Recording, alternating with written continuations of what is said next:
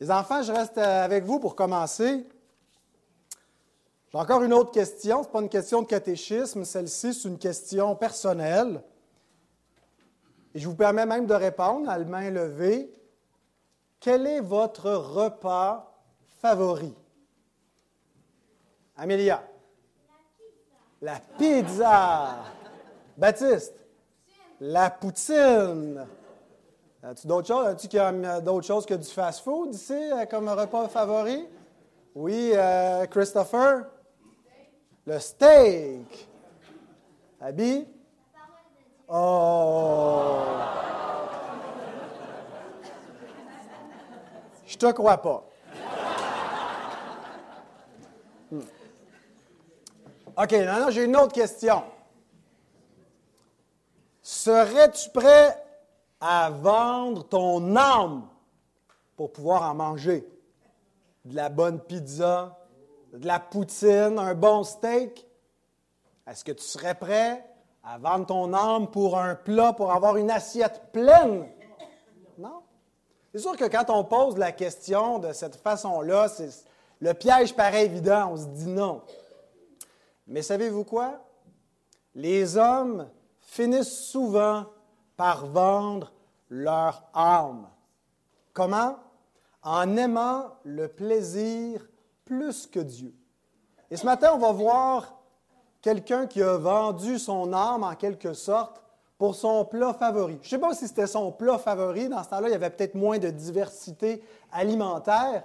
En fait, c'était juste un, un, plat de lentilles. Et même un plat de lentilles a été suffisant pour qu'il se compromette. Mais ça nous dit quelque chose sur l'incitatif charnel chez l'être humain. Ses besoins et ses plaisirs physiques souvent occupent plus d'importance que son besoin spirituel. Et il est prêt à faire passer son appétit charnel devant la priorité des choses du royaume. Et c'est un danger qui nous guette tous, et c'est l'histoire donc d'Ésaü que nous allons voir. Je vous invite à ouvrir la Bible dans Hébreu, chapitre 12, et on va lire les versets 15 à 17.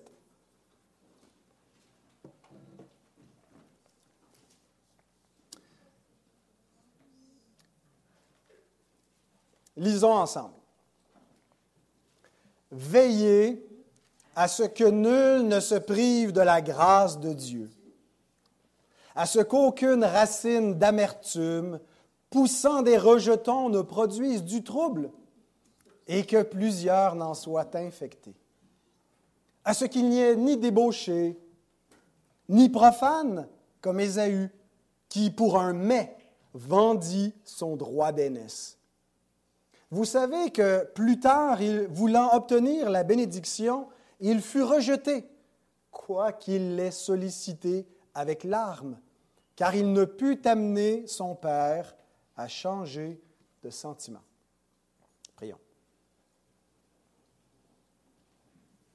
Seigneur, nous sommes devant un texte euh, tragique de ta parole, devant une exhortation sérieuse et on te prie que tu nous aides à ne pas être frivole, à ne pas être euh, éparpillés dans nos pensées, distraits, mais être captifs à ce que tu veux nous dire ce matin, être attentifs et que ta parole puisse produire son effet dans nos cœurs. Je te prie, Seigneur, pour les Ésaü qui sont parmi nous, afin que, Seigneur, par cette parole, tu en fasses des... Euh, des Jacob, Seigneur, qui vont saisir, s'emparer de la bénédiction.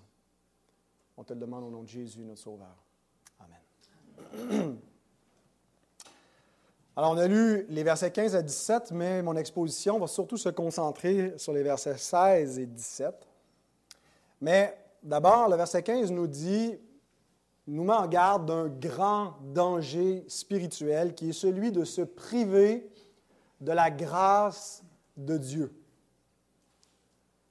Et un rappel que l'Église doit veiller pour pas que personne se prive de la grâce de Dieu, qu'on ne doit pas être négligent, qu'on doit veiller sur ceux qui pourraient s'écarter parmi nous, ceux qui se privent de la grâce de Dieu en méprisant les choses de Dieu, qui préfèrent les choses de ce monde, ou ceux qui se privent de la grâce de Dieu en négligeant les moyens de grâce, ou lorsqu'ils pêchent, euh, ne viennent pas recevoir la grâce de Dieu et restent dans l'accablement vis-à-vis de leur faute sans recevoir le pardon de Dieu, euh, qui négligent de s'exposer à la parole de Dieu et aux autres moyens de grâce qui nous permettent de, de se maintenir, de rester dans une communion avec le Seigneur. Et donc, comme Église, on doit veiller sur tous ceux qui euh, se rassemblent avec l'Église visible. Et tout de suite après nous avoir donné cet avertissement, l'auteur nous donne un exemple tragique d'une personne qui s'est privée de la grâce de Dieu, Ésaü. Alors ce matin, j'ai deux points. On va d'abord se concentrer sur le péché d'Ésaü. Qu'est-ce qu'il a fait exactement? Et ce péché, il est rappelé au verset 16. Et ensuite, après qu'on ait examiné différents angles de ce péché, qu'on ait réfléchi à comment dans notre propre vie on, on est parfois conduit à faire le même péché, quelles sont les conséquences ou la grande conséquence du péché d'Ésaü, euh, et donc le danger euh, qui nous est mis en garde ici, euh, qui est de manquer la bénédiction ultime de Dieu. Donc c'est ce que nous allons voir. Alors pour comprendre le péché d'Ésaü et nous le présenter comme l'emblème d'une personne qui s'est privée de la grâce de Dieu, un modèle à ne pas suivre, un exemple de ce qu'on doit éviter d'être ou de faire. L'auteur prend Ésaü et il se base sur un récit qu'on retrouve dans le livre de la Genèse au chapitre 25. Alors, vous pouvez euh, garder votre signet dans Hébreu, allez dans Genèse parce qu'il euh, y des textes qui vont être affichés, mais peut-être que vous voulez regarder plus large que simplement euh, les versets que je vais présenter. Donc, Ésaü entre dans l'histoire de la rédemption au chapitre 25, et on a le récit de leur naissance qui commence à partir du verset 19. Et du verset 19 à 26, le texte sacré nous raconte d'abord que déjà dans la grossesse de leur maman, Rebecca, euh, il y avait quelque chose qui se produisait dans les, deux enfants qui étaient dans son sein, puisque Ésaü est un jumeau. Il est le frère jumeau de Jacob. Et il y avait un grand tiraillement, mais ça devait être préoccupant. C'est comme si tous les jours, euh, les enfants se heurtaient dans son sein au point où Rebecca consulta l'Éternel pour savoir qu'est-ce que ça veut dire, qu'est-ce qui se passe avec mes enfants. Et Dieu dit à Rebecca qu'il y a une rivalité et que de ces deux enfants vont naître deux peuples, deux nations qui seront hostiles l'une envers l'autre et que le frère aîné sera assujetti au plus jeune euh, et qu'il en sera de même donc pour ces deux nations, qu'un peuple sera asservi à l'autre, qu'un seul finalement va hériter de la bénédiction. Alors nous avons en Jacob et Ésaü, qui va devenir le peuple d'Israël pour les descendants de Jacob et les Édomites pour les descendants d'Ésaü. Et on n'a pas beaucoup d'histoires qui nous sont racontées de leur jeunesse, euh, quand les frères allaient ensemble à la pêche ou quand euh, ils se tiraillaient ou je ne sais quoi d'autre qui peut se passer chez des, euh, dans une jeune famille des descendants d'Abraham de l'époque. Il y a un seul récit qui nous est rapporté avant qu'on se transporte dans leur vie adulte. Et ce récit a pour but de nous expliquer quelque chose concernant le droit d'aînesse. Pour nous expliquer comment le droit d'aînesse est passé d'Ésaü à Jacob. C'est le seul récit de leur jeunesse. On ne sait pas exactement quel âge ils avaient, mais ils étaient plus des, petits garçons, bien entendu. Euh, et on a ce récit à partir du verset 27 jusqu'à 34. On va lire les versets suivants. Ses enfants grandirent. Ésaü devint un habile chasseur, un homme des champs. Mais Jacob fut un homme tranquille qui restait sous les tentes. Isaac aimait Ésaü parce qu'il mangeait du gibier Et Rebecca aimait Jacob. Comme Jacob faisait cuire un potage, Ésaü revint des champs, accablé de fatigue. Et Ésaü dit à Jacob, Laisse-moi, je te prie, manger de ce roux, de ce roux-là. Le mot roux, c'est le mot Adam, qui veut dire rouge, euh, de cette chose rouge, c'est ce que ça veut dire littéralement en hébreu. Laisse-moi manger de cette chose rouge, car je suis fatigué. C'est pour cela qu'on a donné à Ésaü le nom d'Édom. Et donc, Édom, Adam, Édom, Édom veut dire couleur rousse. Jacob dit Vends-moi aujourd'hui ton droit d'aînesse. Ésaü répondit Voici, je m'en vais mourir. À quoi me sert ce droit d'aînesse? Et Jacob dit Jure-le-moi d'abord. Il le lui jura, et il vendit son droit d'aînesse à Jacob. Alors Jacob donna à Ésaü du pain et du potage de lentilles. Il mangea et but, puis se leva et s'en alla. C'est ainsi qu'Ésaü méprisa le droit d'aînesse. J'espère que vous avez bien suivi, les enfants. Il a vendu son droit d'aînesse, pas pour de la pizza, pas pour de la poutine, pas pour du steak, pour du potage de lentilles, ce que vous n'êtes même pas capable de manger, même si vous avez faim? Et aussi du pain, mais il a juré à son frère, il a pris ça un peu à la légère, qui lui laissait son droit d'aînesse. Donc Ésaü était manifestement l'aîné, mais pas l'aîné. Euh, hier, on fêtait justement des jumeaux euh, chez nous à Saint-Hippolyte, notre frère Étienne, qui a un frère jumeau, Adam, et c'est euh, Étienne qui est l'aîné de 45 minutes. Mais dans ce cas-ci, il était l'aîné de quelques instants seulement, puisque quand Ésaü est sorti, euh, ben, Jacob lui tenait le talon. Fait qu'il est sorti pas longtemps après, il est presque sorti en même temps, on pourrait dire. Euh, mais c'est le premier qui sort, qui est l'aîné. C'est lui qui a le droit d'aînesse. Donc Ésaü avait très faim et il considérait que c'était plus important de manger, de satisfaire son appétit, alors qu'il était affaibli, de, fatigue, accablé par euh, sa chasse de la journée. Peut-être qu'il n'avait rien pris et donc il avait faim. Et Ésaü, c'est un pragmatique. Alors, à quoi ça me sert un droit d'aînesse? Tu veux que je fasse avec ça?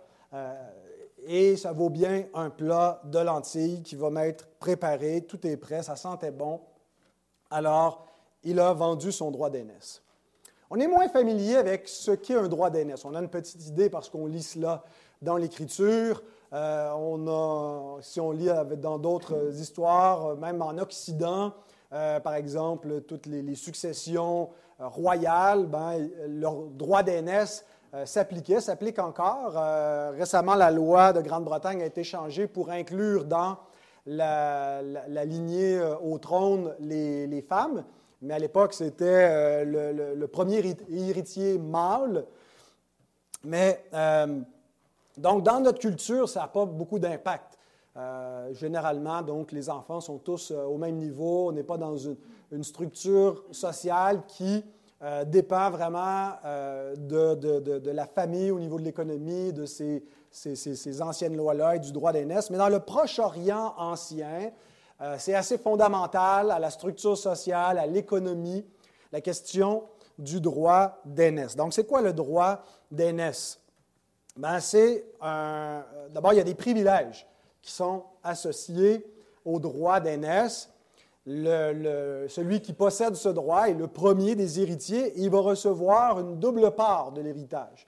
Donc, si un père a deux fils, il va diviser son héritage en trois il va donner deux parts à celui qui a le droit d'aînesse et une part à, l'autre.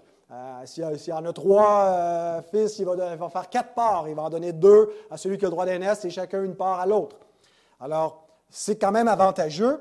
Euh, donc, celui qui a le droit d'aînesse occupe la première place parmi ses frères. Il est généralement l'aîné, mais pas toujours.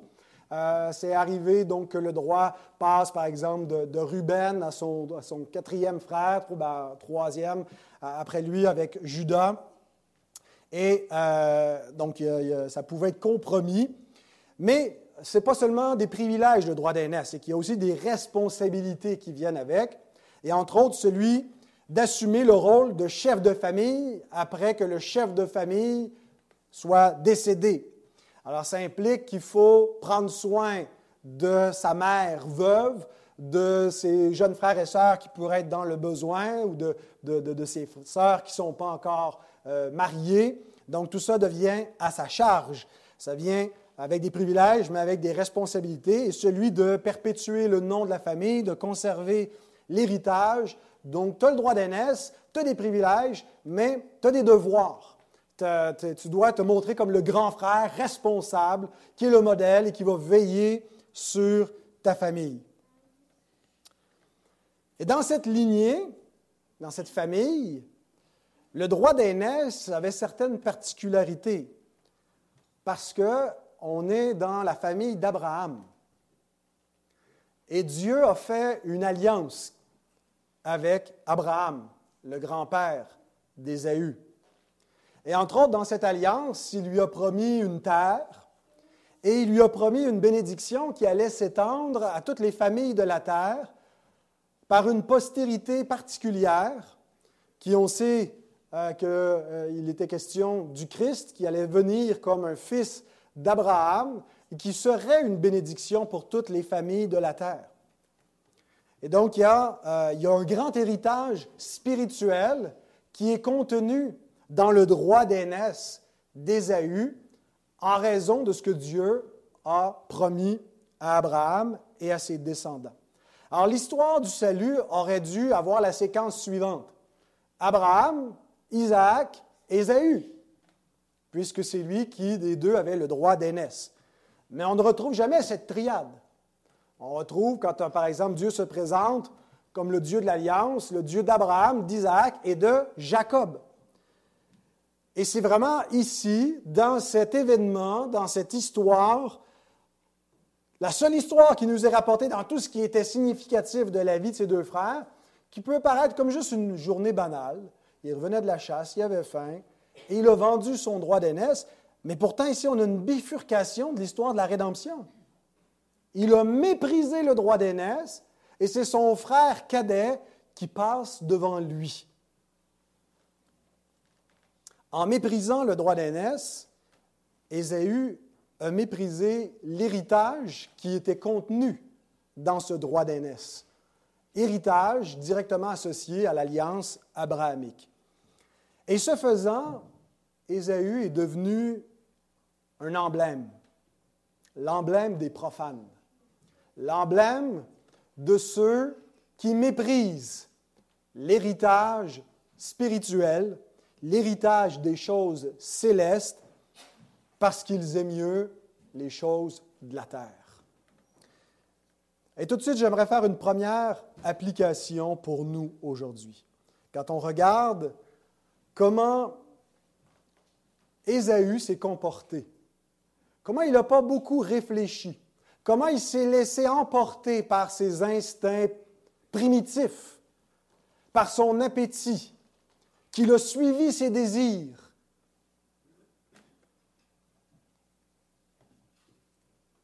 réfléchissons au fait que lorsque nous cédons à la tentation, nous sommes toujours perdants.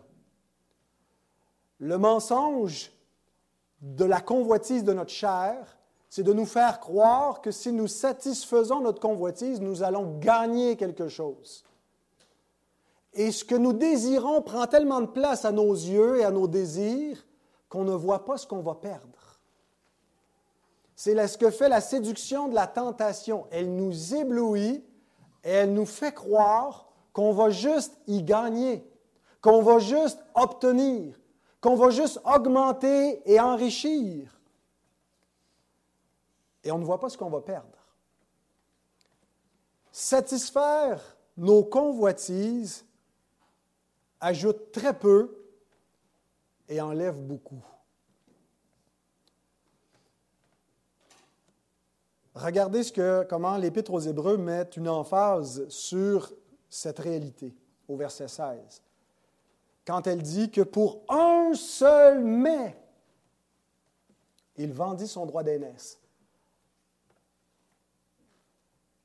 L'emphase avec l'expression un seul Il n'a pas gagné comme euh, une carte cadeau qui lui permettait pour le restant de sa vie de venir voir son frère Jacob et dire À chaque fois que je vais avoir faim, tu vas me préparer quelque chose à manger. Un seul mais. Et il a perdu son droit d'aînesse. Pensons à notre père Adam, qui pour un seul fruit a perdu tous les fruits du jardin et le jardin aussi, et la vie éternelle.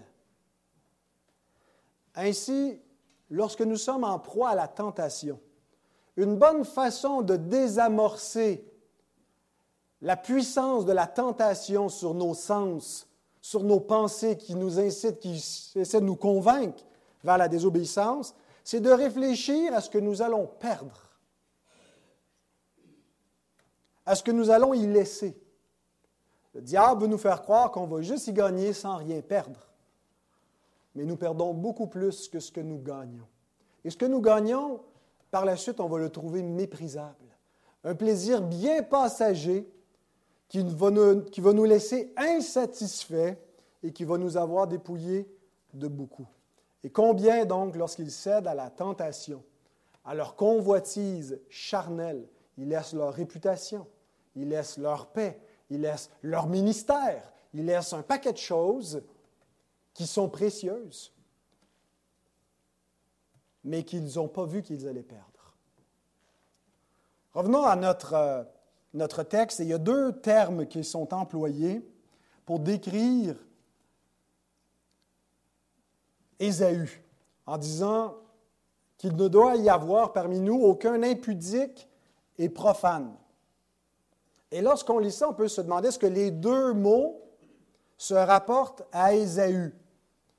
On peut voir comment il était profane. Et j'aime beaucoup le, mot grec profane, c'est le mot bébelos. Alors, c'est facile à retenir. Il aimait les bébelles, il aimait les plaisirs, il aimait se divertir, et donc il était prêt à vendre son droit d'aînesse pour des bébélos. Donc, Ésaü est profane, mais est-il impudique? Et là, on a le mot pornos, qui a le sens de fornicateur, de l'immoralité de façon assez générale, mais généralement dans le domaine sexuel. Alors, comment est-ce qu'on on peut dire que non seulement Ésaü était un bébélos, mais un pornos? Certains ont souligné que c'était peut-être à cause de sa polygamie, en prenant deux femmes cananéennes en dehors de euh, l'alliance et qui, répudiaient en particulier à sa mère, à ses parents, et qui ne voulaient pas que Jacob fasse de même. Euh, et, donc euh, que peut-être il avait un comportement déjà précoce et charnel dans le domaine sexuel qui faisait de lui donc un impudique et un profane.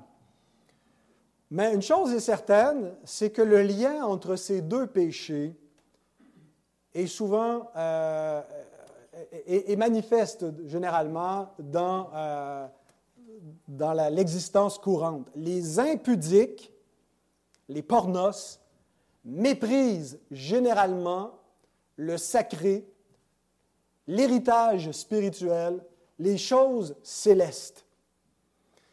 Donc, les impudiques, ceux qui euh, sont axés sur le plaisir des sens et en particulier sur la satisfaction de leurs désirs sexuels, même en dehors du cadre euh, que Dieu a donné pour le désir sexuel, généralement méprisent ce qui est sacré, méprisent les choses d'en haut.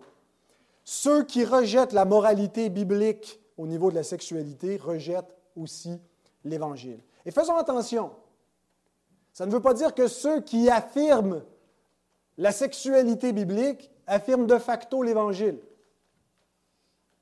Il y, a, des gens euh, dans, l'aile conservatrice qui vont défendre l'importance de la pureté sexuelle, de l'abstinence avant le mariage, euh, de la sexualité dans le cadre du mariage, et qui rejettent Christ et qui rejettent l'Évangile. Euh, j'aime beaucoup, par exemple, Ben Shapiro, un commentateur conservateur euh, qui est juif et qui défend l'éthique biblique de façon brillante et avec lequel on peut avoir plein d'accords, mais qui aussi a un grand mépris pour l'Évangile, considère que la résurrection de Christ que l'on prêche, c'est quelque chose d'ennuyant, qui ne change rien à l'existence. Alors, le fait d'affirmer l'éthique biblique euh, et les commandements de Dieu et la sexualité prescrite par Dieu ne fait pas de nous un enfant du royaume. Cependant, ceux qui nient cette éthique comme étant normative, ceux qui la méprisent, ne sont pas des chrétiens. Et donc, le lien entre les impudiques et les profanes est manifesté de deux façons par ce qui les intéresse et ce qu'ils méprisent. Ils sont intéressés par les choses de la terre, par leur plaisir et en particulier par le plaisir des sens.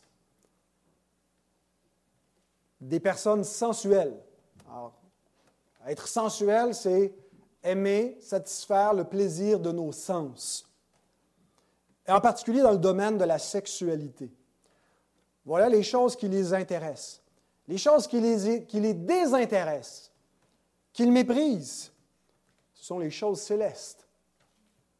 Regardez ce que Ésaü déclare. À quoi me sert ce droit? C'est inutile. Au mieux, c'est inutile. Mais qui plus est, c'est même nuisible ce droit, puisque c'est un obstacle à la satisfaction de mes désirs. C'est exactement comment le monde voit l'éthique chrétienne. À quoi ça me sert? Et non seulement à quoi ça me sert, mais ça me nuit. Ça m'empêche d'être mon vrai moi. Ça m'empêche de m'épanouir dans mes désirs parce que ça ramène constamment une culpabilité que je n'ai pas besoin que je ne veux pas. Et Pierre nous décrit les impies qui réfléchissent ainsi et il nous décrit leur appétit pour le péché en disant dans 2 Pierre 2, verset 14, qu'ils ont les yeux pleins d'adultère et insatiables de péché, ils amorcent les âmes mal affermies, ils ont le cœur exercé à la cupidité, ce sont des enfants de malédiction. Regardez leurs désirs, l'adultère, toute transgression du septième commandement qui va au-delà simplement de l'adultère euh, le plus primaire auquel on pense, de consommer euh, un acte sexuel en dehors du mariage ou avec une personne qui est dans une alliance et d'être infidèle à cette alliance-là. Mais la satisfaction illicite des désirs de la chair, c'est ce que nous interdit le septième commandement. Dieu nous a donné des désirs qui sont bons et qui peuvent être satisfaits, mais dans le cadre approuvé par Dieu. Mais une transgression du septième commandement, c'est lorsque on désire, on, satisfait ses désirs à un moment ou dans un degré ou dans un contexte interdit par Dieu. Donc, insatiable de péché, ça nous parle que leur appétit ne peut pas être satisfait. Comme le chantent les Rolling Stones. Hein, je ne peux pas obtenir de satisfaction. Et plus j'essaye, moins je suis satisfait. Parce qu'il n'y a aucune quiétude qui vient avec la satisfaction du péché. On ne sera jamais dans un état de, paix intérieure. On ne sera jamais dans un état de, satisfaction. On ne devient jamais zen et en paix en allant dans la voie de la transgression. On est toujours plus insatisfait. Et comme Ésaü, ils ont faim. C'est intéressant que le, la tendance au péché soit décrite en termes d'appétit, surtout dans le contexte de l'exemple d'Ésaü, qui pour un seul mets, parce qu'il avait faim, affamé.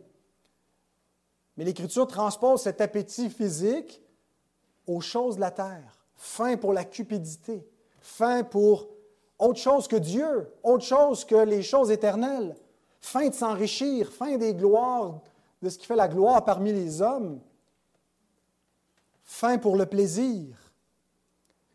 Et ce n'est pas un péché en soi que de penser aux choses de la terre. Le problème, c'est de ne penser qu'aux choses de la terre. D'être dirigé ultimement et définitivement par la recherche des choses de la terre. On vit sur la terre. C'est normal qu'il faut habiter quelque part, euh, se vêtir et ainsi de suite.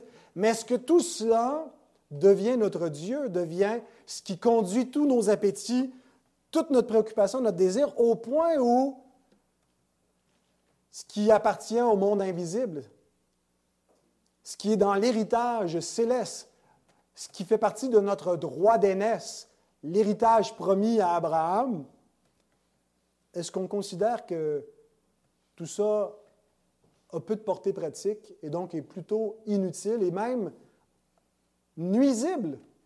Parce que ça rentre souvent en conflit avec nos priorités terrestres lorsqu'on se laisse diriger par les choses de la terre. Paul aussi, de son côté, décrit les ennemis de la croix de Christ de la façon suivante. Il en a plusieurs qui marchent en ennemis de la croix de Christ. Je vous en ai souvent parlé. Pendant que notre encore en pleurant. Leur fin sera la perdition. Ils ont pour Dieu leur ventre. Ils mettent leur gloire dans ce qui fait leur honte. Ils ne pensent qu'aux choses de la terre. Voilà toutes leurs préoccupations, voilà tout leur intérêt. L'homme recherche désespérément une satisfaction. Et il n'y a que Dieu qui peut combler ce, vide intérieur, ce besoin, cette aspiration du cœur. Mais ce n'est pas en Dieu que l'homme le recherche. Et dans ces dieux, dans ces dieux faits à son image, c'est dans son plaisir, c'est dans son argent, c'est dans sa gloire à lui, dans ce qui lui plaît, dans ses idoles. Et il arrive dans le jugement de Dieu lorsque l'homme méprise l'offre que Dieu lui fait d'être réconcilié avec lui. Lorsque Dieu lui-même s'offre à l'homme pour être son ami, pour étancher le besoin de son cœur et que l'homme lève les yeux sur cela et le méprise et le rejette, il arrive que Dieu le livre à ses sens réprouvés, à ses instincts les plus vils, à ses passions qui vont faire qu'il va s'auto-détruire sans jamais être satisfait. En voilà ce que Ésaü représente les hommes qui ont aimé le plaisir plus que Dieu, qui ont méprisé l'héritage de la vie éternelle, la promesse de la vie éternelle, parce que c'est une promesse, il ne l'a pas tout de suite, c'est en espérance. Prive-toi maintenant et sois heureux plus tard. Non, je veux être heureux maintenant. Et je préfère me priver de ce qui m'est promis parce que je ne suis pas certain que c'est vrai. Mais Ésaü représente quelque chose de plus spécifique encore que simplement l'ensemble des païens du monde. Parce qu'Ésaü n'était pas un, simple païen. Ésaü est un fils d'Abraham. Ésaü est circoncis. Il n'est pas un incirconcis chez les gentils. Donc, il représente ceux qui sont nés parmi le peuple de l'Alliance. Ceux qui ont grandi dans des familles qui on part à cet héritage parce que la foi est prêchée, parce que les priorités du royaume et le droit d'aînesse est valorisé et qui, en cours de route, méprise cet héritage et s'en détourne.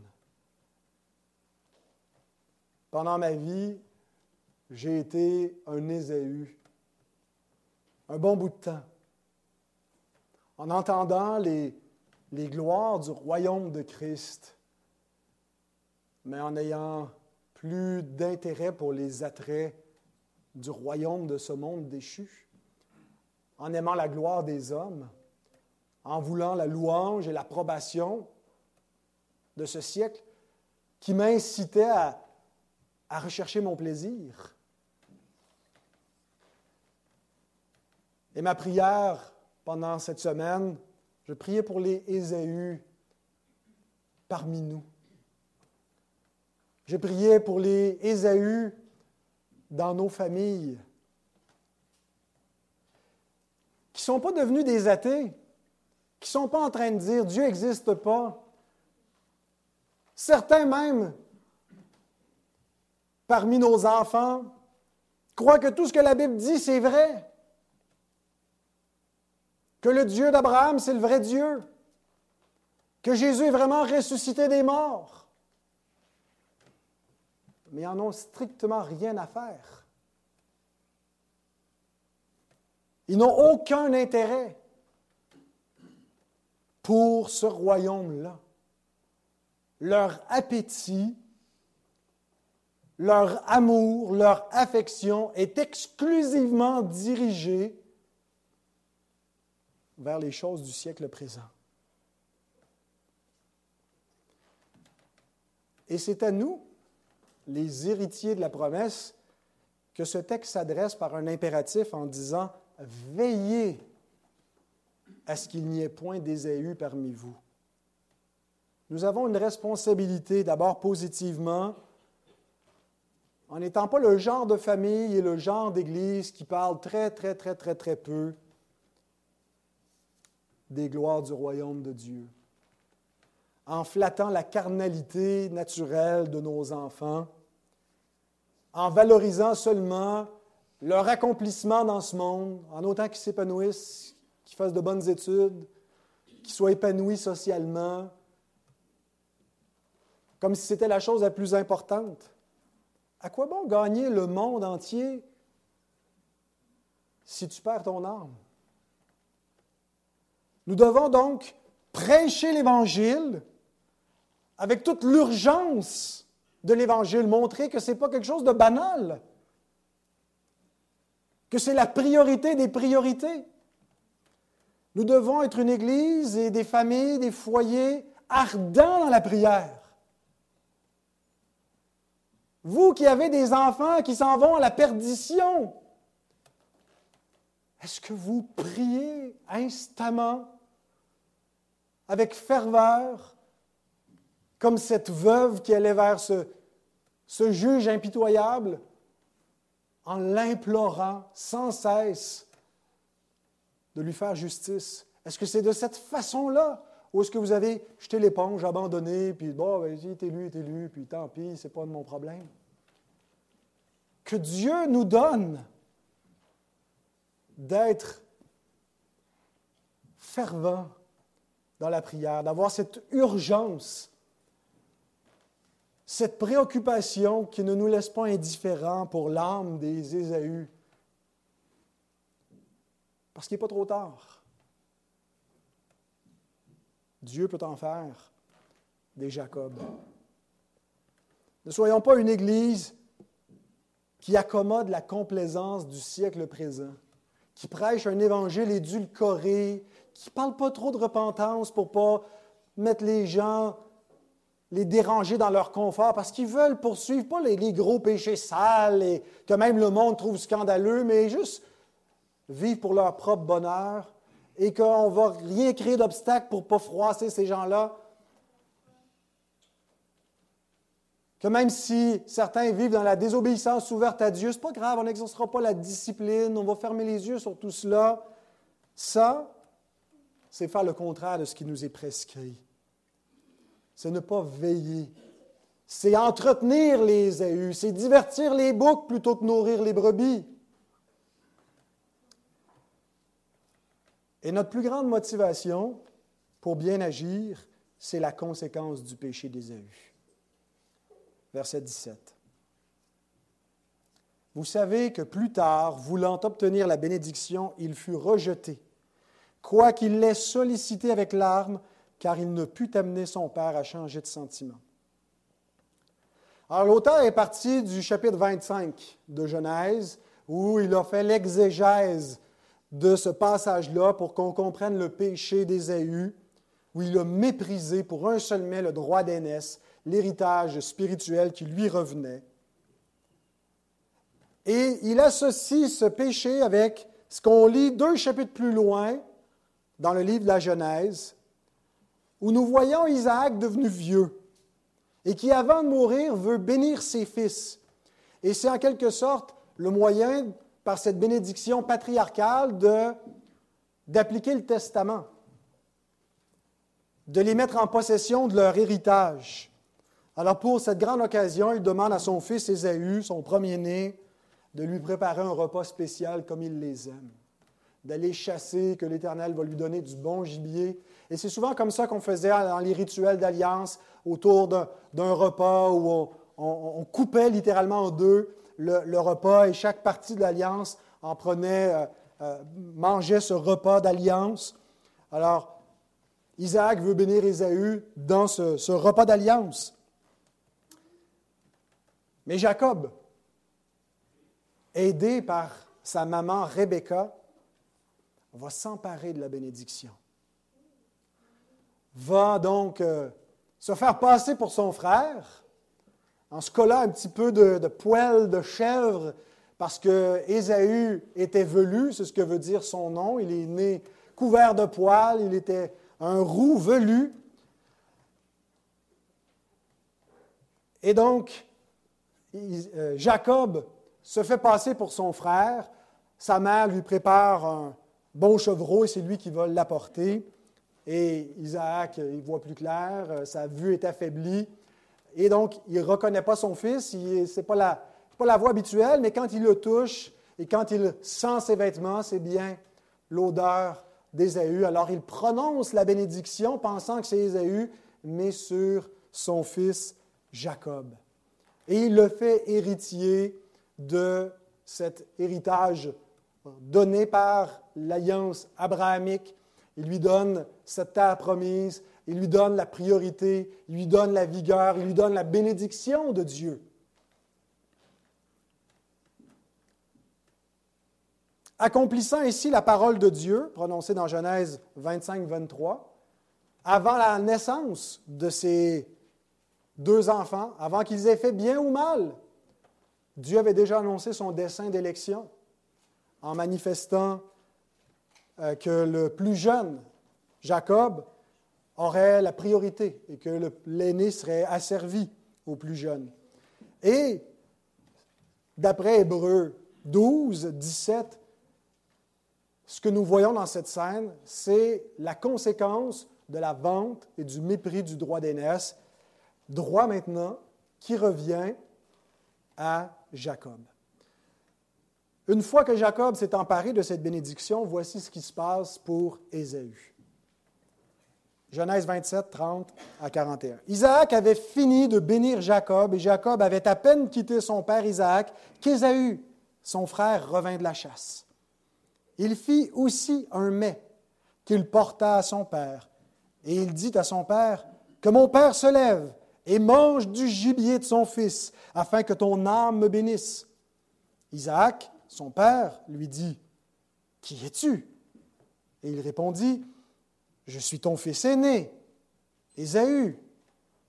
Isaac fut saisi d'une grande, d'une violente émotion, et il dit, Qui est donc celui qui a chassé du gibier et me l'a apporté?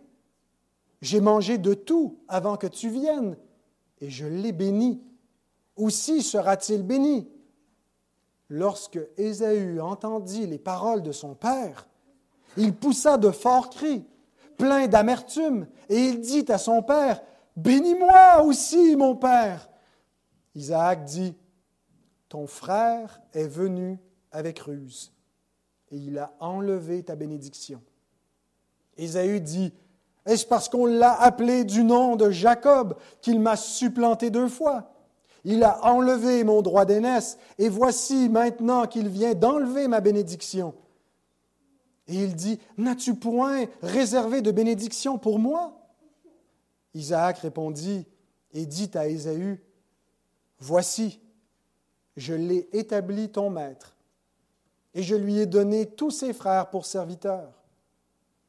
Je l'ai pourvu de, blé et de vin. Que puis-je donc faire pour toi, mon fils? Ésaü dit à son père, N'as-tu que cette seule bénédiction, mon père? Bénis-moi aussi, mon père. Et Ésaü éleva la voix et pleura. Isaac, son père, répondit et lui dit, Voici, ta demeure sera privée de la, de la graisse de la terre et de la rosée du ciel d'en haut. Tu vivras de ton épée et tu seras asservi à ton frère. Mais en errant librement çà et là, tu briseras son joug de dessus ton cou. Ésaü conçut de la haine contre Jacob à cause de la bénédiction dont son père l'avait béni. Et Ésaü disait en son cœur, Les jours du deuil de mon père vont approcher, et je tuerai Jacob, mon frère. Triste fin pour Ésaü. Et quand on lit ça de notre point de vue euh, moderne, on se dit, ben voyons, euh, quand Isaac réalise qu'il n'a pas béni le bon, il a juste à dire, bon, on efface, on recommence. Mais ce n'est pas comme ça que ça marche. Isaac semble reconnaître, et il affirme ici, que son frère est venu, que Jacob est venu, et qu'il a obtenu la bénédiction, et qu'il va être béni il semble reconnaître finalement le dessein d'élection de Dieu. J'ai aimé Jacob et j'ai haï Ésaü. C'est ce que l'Éternel dit. J'ai donné ma préférence à Jacob, et cela avant même que les enfants soient nés, qu'ils aient fait bien ou mal. Il y a un dessein d'élection de la grâce. Celui qui est privé de la bénédiction reçoit ce qu'il mérite. Il ne faut pas penser que Jacob mérite quelque chose. Jacob, c'est un rusé, c'est un... Il n'est pas tellement mieux que son frère. De la même façon que tous ceux qui reçoivent la bénédiction de Dieu ne sont pas meilleurs que ceux qui en seront privés. C'est une grâce. Et c'est une grâce qui précède même notre choix. C'est une grâce qui remonte avant que nous soyons nés et Paul utilise ce récit dans Romains 9 pour parler de l'élection inconditionnelle de Dieu, qui ne dépend pas de celui qui veut ou de celui qui court, mais de Dieu qui fait miséricorde à qui il veut. Et Dieu a voulu donner sa grâce à Jacob et pas à Ésaü. Et donc, ce n'est pas que Dieu concevait ou avait de la haine, mais dans le sens, quand il dit qu'il a haï Ésaü, c'est dans le même sens que ça nous dit que la colère de Dieu demeure sur ceux qui ne sont pas en Christ. Mais rappelons-nous que l'héritage était offert aussi à Ésaü, comme il est offert à tout homme. Et que Ésaü, de son propre chef, par sa propre culpabilité, a méprisé la grâce de Dieu. À la lumière de ce récit, relisons le verset 17. Vous savez que plus tard, Voulant obtenir la bénédiction, il fut rejeté, quoiqu'il l'ait sollicité avec larmes, car il ne put amener son père à changer de sentiment. Ce qui est clair dans le texte, c'est qu'il y a un lien entre la bénédiction perdue et le droit d'aînesse méprisé. L'auteur associe ce qu'il nous a dit au verset 16 à ce qu'il nous dit au verset 17. Au verset 16, le péché d'Ésaü, il a méprisé le droit d'aînesse pour un seul mais, il a perdu la bénédiction. Et ce qui est clair aussi, c'est que cette perte était irrémédiable, malgré ses larmes. Ce qui est moins clair dans le texte, c'est qui est le sujet du mot repentance. Il y a le mot métanoïa qui est utilisé au verset 17, et ce n'est pas évident de savoir s'il est question de la métanoïa, la repentance d'Isaac ou d'Ésaü. Et euh, différentes traductions, euh, je vous en propose trois ici qui nous aident à voir un peu c'est quoi l'enjeu. La Louis II, 1910, traduit Vous savez que plus tard, voulant obtenir la bénédiction, il fut rejeté, quoiqu'il la sollicita avec larmes, car son repentir ne put avoir aucun effet. Donc, c'est la métanoïa, la repentance d'Ésaü ici qui est en vue, qui a essayé de il s'est repenti, mais ça n'a pas eu d'effet. Mais la traduction qu'on a utilisée, la, Nouvelle édition Genève, qui est second révisé 1979, l'applique plutôt à Isaac. Il fut rejeté, quoiqu'il l'ait sollicité avec larmes, car il ne put amener son père à changer de sentiment. Donc ici, il serait question de la repentance d'Isaac. Isaac n'a pas changé, n'a pas eu de métanoïa, malgré les pleurs de son fils. Mais si on n'interprète pas et qu'on laisse le texte tel quel, comme le fait Darby, on lit la chose suivante. Car vous savez que aussi plus tard, désirant hériter de la bénédiction, il fut rejeté, car il ne trouva pas lieu à la repentance, quoiqu'il l'eût recherché avec larmes. Alors, il ne trouva pas lieu à la repentance. Ça ne nous dit pas ici c'était il n'a pas lui-même trouvé sa propre repentance ou il n'a pas trouvé la repentance de son père. Mais dans un sens ou dans l'autre, ça nous enseigne deux vérités fondamentales de l'Évangile et je termine avec ça. La première vérité fondamentale, c'est que sans repentance, il n'y a pas de bénédiction. Et il arrive qu'il y a des pleurs sans repentance. Ésaü pleurait, mais Ésaü n'était pas repentant. N'arrive-t-il pas souvent que les pécheurs pleurent sur les conséquences de leurs péchés sans jamais pleurer sur leurs péchés eux-mêmes? Ils pleurent des conséquences de leurs péchés, mais ils ne regrettent pas leurs péchés. Ou ils regrettent l'effet que ça a eu, peut-être qu'ils disent je ne recommencerai pas, mais sans contrition vis-à-vis de ce qu'ils ont fait. Et ça se voit immédiatement en lisant le texte que Ésaü est triste pour lui-même. Mais il n'est pas triste de ce qu'il a fait. Ça se voit parce qu'il ne se blâme jamais lui-même. Il ne fait que blâmer son frère, qui par ailleurs peut être blâmable. L'Écriture ne nous dit pas que, euh, Jacob a bien agi. Elle nous le présente comme quelqu'un qui a agi avec ruse et qui, malgré sa ruse, a été béni de Dieu. Elle ne nous dit pas qu'il est l'exemple par excellence à suivre. Donc, Jacob peut être fautif aussi à nos yeux, mais jamais Ésaü ne se blâme lui-même. Il ne fait que blâmer son frère, il se victimise, il ne voit pas son péché. Il ne reconnaît pas qu'il a méprisé le droit d'aînesse. Et qu'est-ce qu'il veut faire avec son frère? Il veut le tuer. Ça ne ressemble pas tellement à une repentance. Ça ressemble à de la vengeance. Ça ressemble à l'aigreur qui est dans le cœur des pécheurs, qui ne reconnaissent pas leur faute, qui en veulent aux autres pour ce qui leur arrive. Et là aussi, il y a une, une application pour nous. Rappelons-nous que les larmes ne prouvent pas toujours l'authenticité d'une repentance. Que la vraie repentance, c'est lorsqu'on approuve la condamnation qui pèse contre soi-même. Si tu contestes ta condamnation, c'est que tu n'es pas repentant. Mais savez-vous quoi? Le cœur humain est si endurci qu'il ne peut pas produire de lui-même une repentance à salut.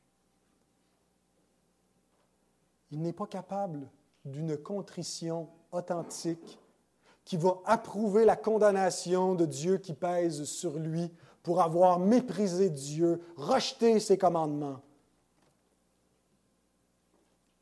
Et néanmoins, le fait qu'il n'est pas capable, il est coupable de son impénitence. De la même façon que nous ne sommes pas capables d'obéir sans jamais pécher, mais même si on n'est pas capable de ne pas pécher, on est coupable de pécher quand on pêche. L'homme n'est pas capable de se repentir à salut, mais il est coupable de ne pas se repentir. La repentance à salut est un don de Dieu. Et voici comment la Bible compare ces deux sortes de tristesse, ces deux sortes de repentance dans 2 Corinthiens 7, 10.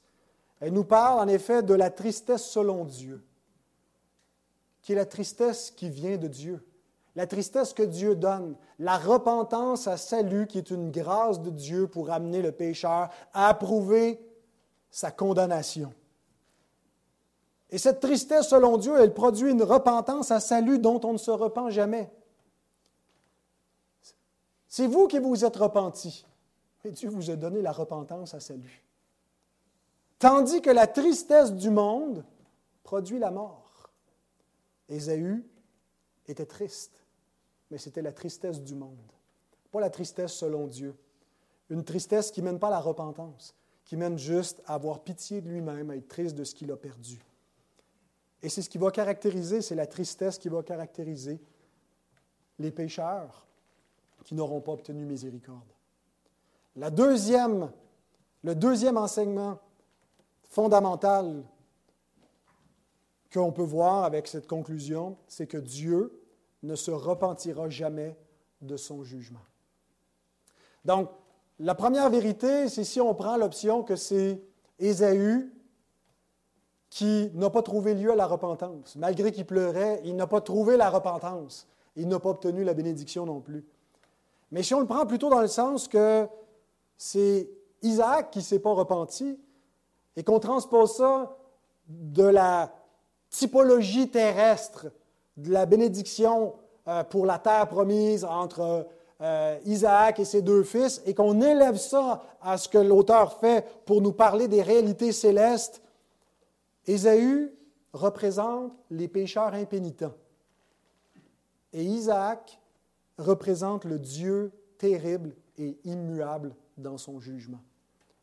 Vous savez qu'en enfer, il va y avoir des pleurs et des grincements de dents. Des pleurs beaucoup plus amères et beaucoup plus longues que celles d'Ésaü, qui ne ramèneront jamais la bénédiction méprisée par ses pécheurs, qui pleureront mais sans jamais se repentir. En ce moment, Dieu use de patience en invitant les hommes à la repentance. Mais un jour, il sera trop tard. Et tous les pleurs et tous les grincements de dents n'amèneront jamais Dieu à la repentance dans son jugement. Et ces deux vérités sont enseignées dans la parole de Dieu. Que sans repentance, il n'y a pas de bénédiction et que l'homme n'est pas capable d'arriver à la repentance de lui-même mais que même s'il ne le fait pas, il est coupable, et que Dieu ne se repentira jamais d'amener son jugement sur les rebelles. Mais il n'est pas trop tard aujourd'hui. Il est trop tard à ta mort, puisqu'il est écrit qu'il est réservé aux hommes de mourir une seule fois, après quoi vient le jugement. Et il sera trop tard au retour du grand roi, puisqu'il est écrit que Dieu, acte 17, sans tenir compte des temps d'ignorance, annonce maintenant à tous les hommes, en tout lieu, qu'ils ont à se repentir. Il ne tient pas compte de ce qu'ils savent ou ce qu'ils ne savent pas. Il ne tient pas compte de leurs circonstances. C'est la vérité la plus importante qu'ils ont à savoir. Tu n'as pas rien de plus important à faire que de te repentir. Tu n'auras rien à plaider qui pourra justifier ta non-repentance. Parce que Dieu a fixé un jour où il va juger le monde selon la justice par l'homme qu'il a désigné ce dont il a donné une preuve certaine en le ressuscitant des morts. Et en entendant ces choses, il y a des pécheurs qui s'en moquent, comme c'était le cas ici à Athènes, qui en entendant Paul discourir et parler de jugement et surtout de résurrection des morts, on t'entendra un autre jour nous parler de ça. C'est assez pour aujourd'hui. Combien de gens, lorsqu'on leur parle, qu'on les presse, qu'on leur parle de l'urgence de l'éternité, de l'importance de la repentance, s'en moquent?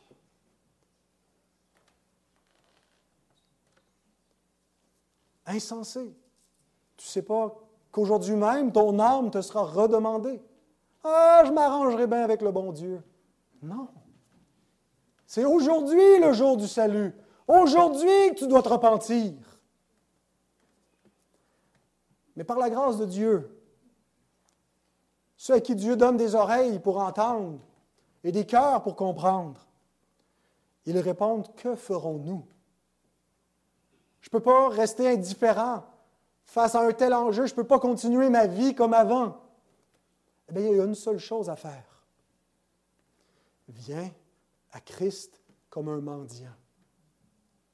Viens à Christ comme quelqu'un à qui il ne doit rien, sinon la colère de l'agneau contre toi. Mais viens l'implorer d'être miséricordieux, parce qu'il est plein de miséricorde. Et il ne met pas dehors celui qui vient à lui. Prions.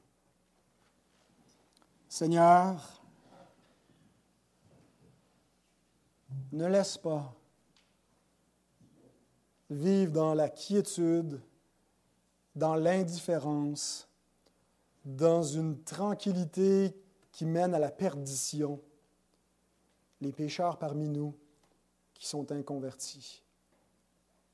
Ne nous laisse pas nous-mêmes être indifférents à leur sort,